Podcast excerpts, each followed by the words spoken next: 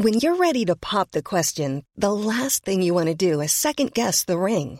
At Bluenile.com, you can design a one of a kind ring with the ease and convenience of shopping online. Choose your diamond and setting. When you find the one, you'll get it delivered right to your door. Go to Bluenile.com and use promo code LISTEN to get $50 off your purchase of $500 or more. That's code LISTEN at Bluenile.com for $50 off your purchase.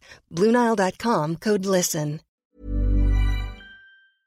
En verdad me da enorme gusto tener la oportunidad de conversar con la senadora del PRI, Beatriz Paredes, para que hable con usted y con nosotros y nos detengamos y reflexionemos sobre algunos asuntos que andan en la mesa.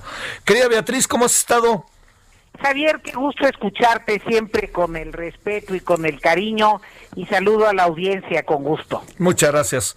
A ver, déjame plantearte, Beatriz, este Dice Pablo Gómez hoy ahí en los tweets y dice Morena que lo que se quiere es que no se acaparen los fideicomisos, que no se controlen, que no se que se esterilicen. A ver, tú conoces bien de fideicomisos has vivido y conoces y sabes cómo se manejan. ¿Cuál sería, Beatriz, el punto de vista que debemos de tener con este tema que nos trae verdaderamente confrontados? No nos hagamos. Pues eh, mira, eh, la razón por la que los fideicomisos eh, se crearon fue para atender un conjunto de temas con mayor agilidad y parece mentira, con mejor y mayor transparencia eh, para eh, poder asignar los recursos cuando se requieren. Por ejemplo, el fideicomiso para atender catástrofes y desgracias naturales.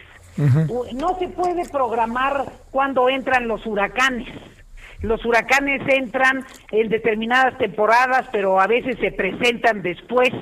Y si eh, en los recursos de apoyo para las zonas de desastre tienen el eh, mismo tratamiento que los presupuestales, pues de aquí a que autorizan el presupuesto, de que te piden quién los va a aplicar, de quienes dicen que ya no toca, etcétera, ya no pudiste respaldar una zona de desastres.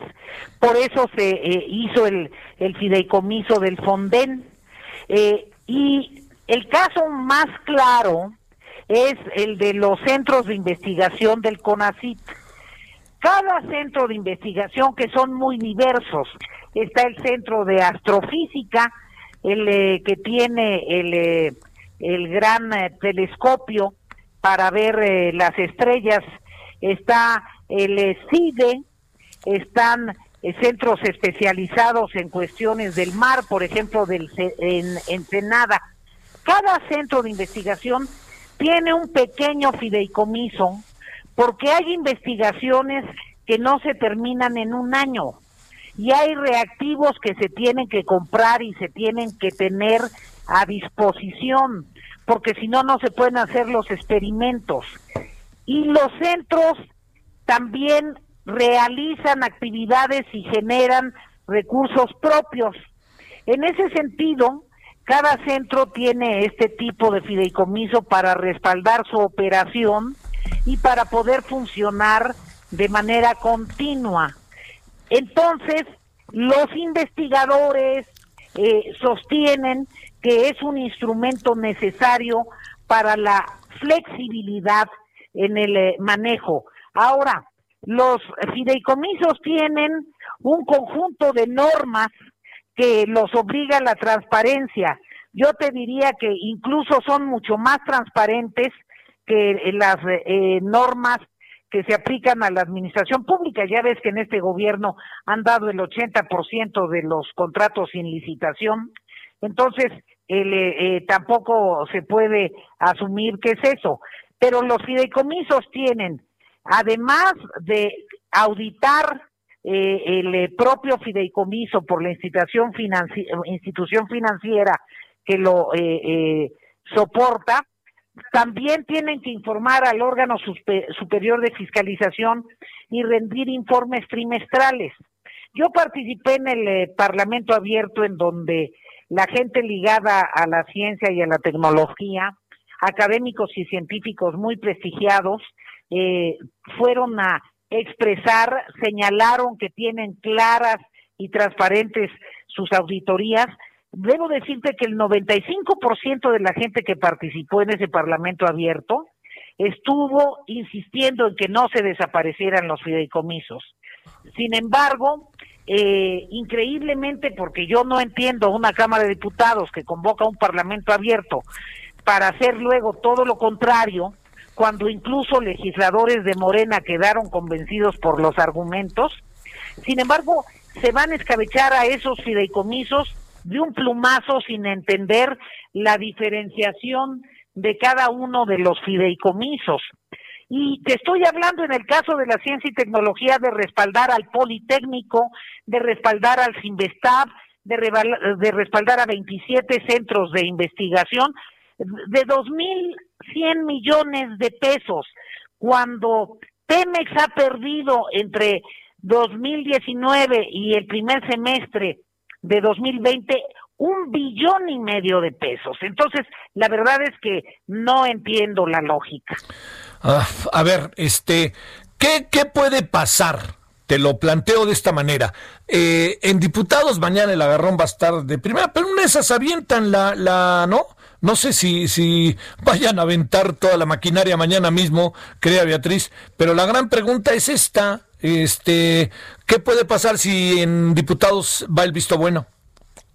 Mira, lo que pasa es que una de las desgracias de que no haya equilibrio en las cámaras y que Morena tenga la mayoría eh, simple en ambas cámaras, eh, es que hay leyes que se aprueban solo con la mayoría simple. Y este es el caso. Hay que recordar que esta fue una iniciativa que inicialmente presentó Dolores Padierna. Otro fideicomiso que desaparecen es el de apoyo a las víctimas de los periodistas que han recibido atentados o han recibido algún alguna afectación. Eh, eso se presenta coyunturalmente, circunstancialmente y en ese sentido es muy importante el tener modo de respaldar a eh, las víctimas. Eh, eh, o sea, le están pegando a la libertad de expresión, a la investigación científica y académica, a la atención de desastres naturales, al respaldo a instituciones médicas. Es fue un escopetazo que tiene como propósito el, el que haya recursos sueltos eh, recursos sueltos para que maneje a discreción el gobierno de la República. En ese sentido, lo que puede pasar es que haya un gran debate, como lo están dando todos los partidos políticos distintos a Morena, y que eh, se pierda la votación, va a venir al Senado, va a haber un gran debate y eh, probablemente si Morena sigue con esta cerrazón, eh, la, la votación no sea favorable. Pero hay fideicomisos que no solo manejan recursos del sector público, eh, va a haber muchos amparos, va a haber muchas denuncias ante la Suprema Corte. Hay un el fideicomiso de lo que tiene los recursos que ahorraron los braceros de un programa de braceros que hubo hace varias décadas. Ahí hay recursos del gobierno federal, hay recursos del gobierno de Estados Unidos y hay aportaciones de los braceros. Entonces, cada fideicomiso tiene su estatuto jurídico distinto.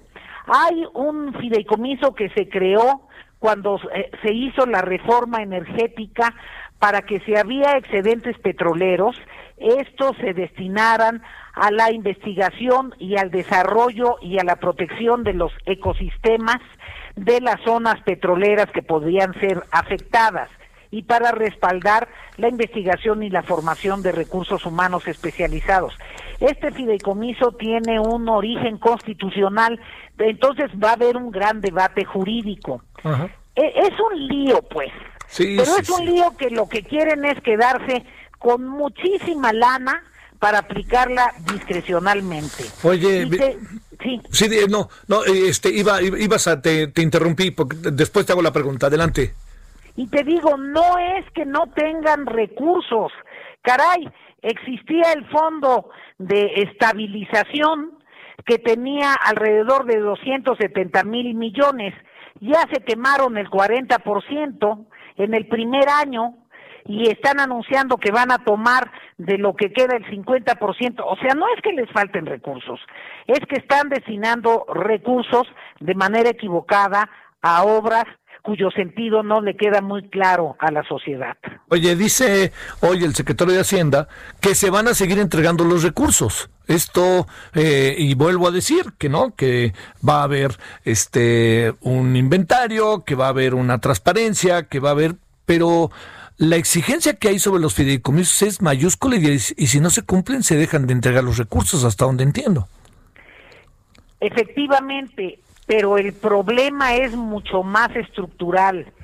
El modo de administrar el presupuesto no es flexible y no es ágil.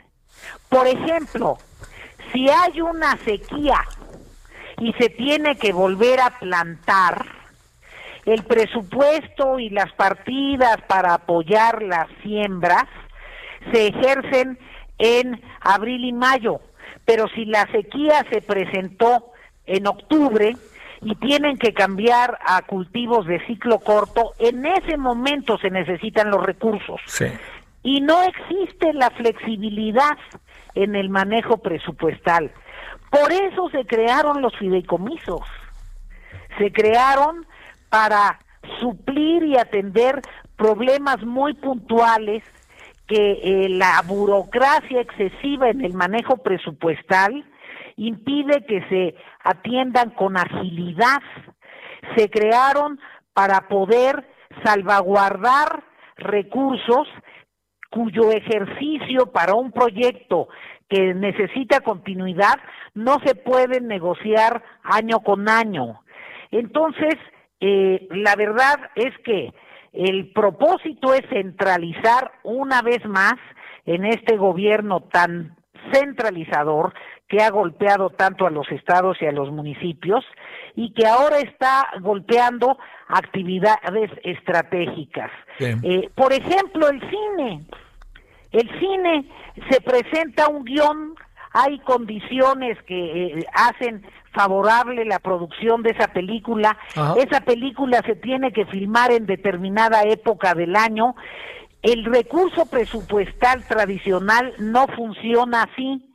Por eso el Fidecine existe para que se puedan combinar recursos de particulares, recursos del Estado, aportaciones de las cooperativas, de los artistas, en fin, en una actividad que nos venía dando prestigio y que se había respaldado adecuadamente también en contra de todos los creadores cinematográficos. Oye, Beatriz, a ver, eh, cuando se habla de acabar con los fideicomisos, todos sabemos que los fideicomisos se componen por diferentes, por tres o cuatro áreas, ¿no? La que tiene que ver con gobierno, fundaciones, privados, etcétera. ¿Significa que el fin de los fideicomisos es que el gobierno se queda hasta con el dinero de las fundaciones y los privados o qué significará? Va a significar un conjunto de litigios muy fuerte y va a significar un manejo en donde quienes han aportado van a exigir transparencia, va a significar amparos, va a significar que los recursos se queden congelados, va a significar golpear actividades y sectores de la población y de la sociedad civil y de los creadores y de los investigadores y del conjunto social que se han visto muy afectados y este es un golpe más eh, a la credibilidad. Ay, Dios santo. Este, ¿en qué crees que acabe todo esto, Beatriz? ¿Crees que pueda ganar eh, la sensatez o que, digamos, algunos fideicomisos, a lo mejor pudiera haber razones estratégicas para quitarlos, pero otros no? ¿Qué supones que no, no va a ganar la sensatez, va? Mira, eh, yo eh, estoy convencida que siempre hay que invocar a la sensatez y a la racionalidad en la toma de decisiones del Estado mexicano. Vamos a seguir insistiendo en ello, pero te digo que en el Parlamento abierto ya estaba listo un dictamen que salvaba los fideicomisos de los centros de investigación y luego vino una directriz eh, eh, con el clásico y, y, tradicional dedazo de hace muchos años y se echaron para atrás. Entonces, lamentablemente estamos viendo una mayoría muy subordinada, muy subyugada, eh, y, y, hay gente que en otro momento defendía con pasión la existencia del Fonden para respaldar los desastres naturales, en su resolución positiva para la gente y ahora los estoy viendo desapareciendo en los fideicomisos, hay una gran incongruencia. No, no, no, este, y esto fundamental, porque digo, Mario Delgado era de los que estaba a favor, Mario Delgado incluso dijo varias veces que estaba a favor, Dolores Padilla, bueno, Dolores, ella quería el machetazo, tal cual, pero este, Mario Delgado, por ejemplo, pues acuérdate en el debate en el Parlamento abierto, Efectivamente, el, y en el debate del Parlamento abierto fue el presidente de la Comisión de Presupuesto, el, eh, hubo prácticamente consenso en eh, los representantes de los grupos parlamentarios que asistieron para cuidar los fideicomisos que son para actividades estratégicas y que de ninguna manera los volúmenes de recursos que manejan afectan la posibilidad de un replanteamiento estratégico del presupuesto. Eh, la verdad es que aquí se toman eh, eh, las indicaciones como si fueran instrucciones a tabla rasa en donde cúmplase y si no, ejecútenlo. Entonces no, no puede ser así. La política no es así. El manejo de un país tan grande, con más de 120 millones de habitantes, con tantas diferencias regionales, con tantas actividades que requieren una atención muy puntual, no puede ser tabla rasa y ojalá, ojalá haya una reflexión en los integrantes morenistas de la Cámara de Diputados y del Senado. Dice Pablo Gómez, si la Cámara quisiera recortar las asignaciones a los programas que administran los fideicomisos, sencillamente lo suprimiría del presupuesto. Este gasto seguiría, seguirá siendo autorizado. Se busca un nuevo sistema de administración. ¿Qué piensas de eso para cerrar? Eh, eh, pienso que es una mentira porque no está reflejado en la propuesta de presupuesto presentada y porque no representa ninguna conveniencia para los sectores que están siendo afectados. Sí. Beatriz, te mando un saludo y el agradecimiento que estuviste con nosotros, senadora. Javier, muchísimo gusto. Hasta, luego. Gracias.